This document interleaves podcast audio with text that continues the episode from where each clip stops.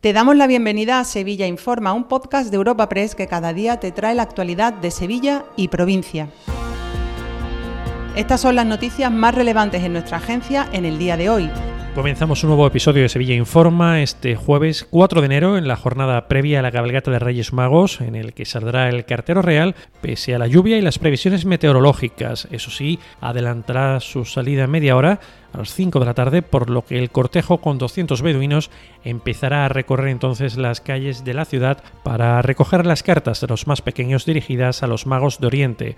En el ayuntamiento, el heraldo será recibido por el alcalde José Luis Sanz, quien le entregará las llaves de Sevilla para que sus majestades puedan entrar en la ciudad y dejar sus regalos. El cartero real, con un tremendo parecido a nuestro compañero periodista José Manuel Peña, se ha mostrado muy ilusionado con este día y dispuesto a repartir magia y alegría. Que impregnemos de magia, de ilusión, de esperanza a todo el que la hace falta y por supuesto, oye, pues eh, si, tuviésemos que, parar en el recorrido, yo le pido al Cabildo Catedral que me deje como San Fernando, subir con el caballo hasta la, hasta la Giralda y allí nos refugiemos mientras tanto.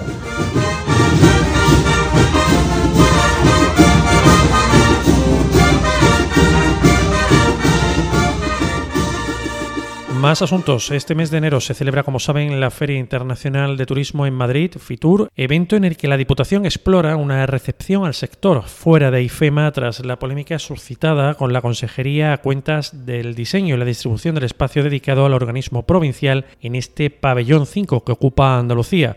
Esta es una de las novedades en las que está trabajando ProDetour de cara a la próxima edición que se inaugura el día 28. En este sentido, el presidente del organismo provincial insiste en que se han roto criterios y acuerdos básicos muy equilibrados e igualitarios que existían para el reparto de espacios en Fitur entre todos los territorios de Andalucía. Javier Fernández, presidente de la Diputación, en una entrevista concedida a Europa Press. El reparto de espacio, la configuración de la presencia andaluza en Fitur este año resta, desde mi punto de vista, posibilidades. Vamos a hablar con los agentes empresariales, vamos a hablar con los emprendedores, vamos a hablar con los alcaldes y alcaldesas y estamos viendo cómo puede ser esa participación en Fitur, dentro de Fitur y también en otros espacios que nos permitan buscar esos escaparates y esas oportunidades para poder enseñar los grandes, los grandes valores y la gran potencialidad que tiene la provincia de Sevilla. Y cerramos con la desarticulación de una banda juvenil que organizaba peleas con navajas en el Aljarafe y la Feria de Sevilla, una operación de la Guardia Civil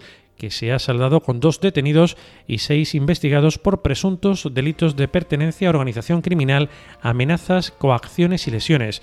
Durante la intervención se han practicado dos registros domiciliarios y se han intervenido armas blancas y diverso material informático, entre otros efectos.